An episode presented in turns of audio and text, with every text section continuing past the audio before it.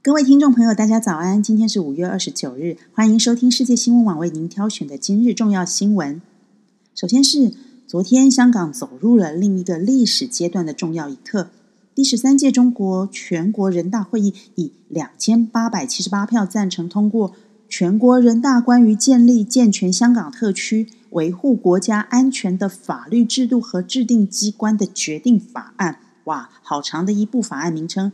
简称港版国安法，其中有一票反对，六票弃权。外界不禁纷纷猜测，这一票反对是说好的戏码，表示中国很民主吗？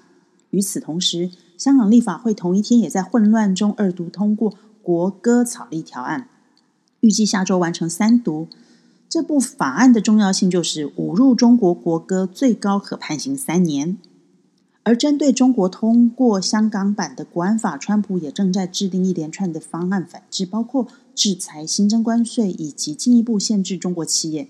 这可能会重重伤害了香港在全球的金融地位。所以有英国研究机构就说，如果美国取消了美国香港政策法所提供的美元和港币自由兑换的特殊待遇的话，限制香港金融管理局取得美元的能力将会是核弹级的选择，这会导致摧毁香港的银行业、运输业、物流业，使得大量资本外逃，香港的经济基本上就会消失。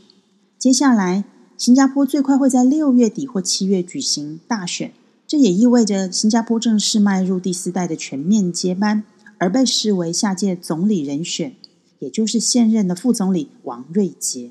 王瑞杰是谁呢？他曾经担任新加坡国父李光耀的政治秘书，因此他在政界也累积了足够的分量。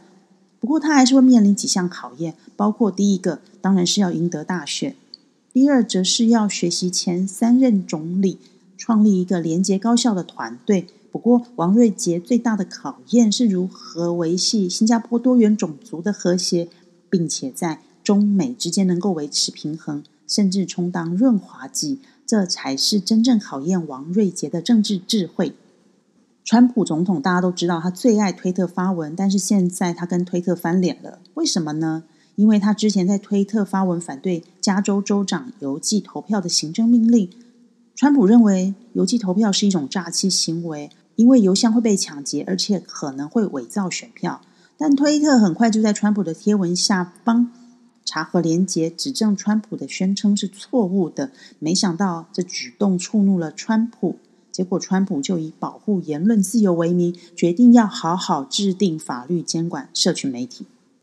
不知道大家还记不记得去年日本京都动画公司，也就是金阿尼的纵火案？纵火案发生到现在已经十个多月了，一共造成了三十六人死亡，三十三人轻重伤。目前许多受伤的职员虽然回归职场，但是心里头都有很严重的创伤，所以他们说可能没有办法像以往那样再继续制作动画，因为觉得可靠信赖的伙伴已经不在人世，所以觉得被夺走了一切。疫情到底趋缓了没？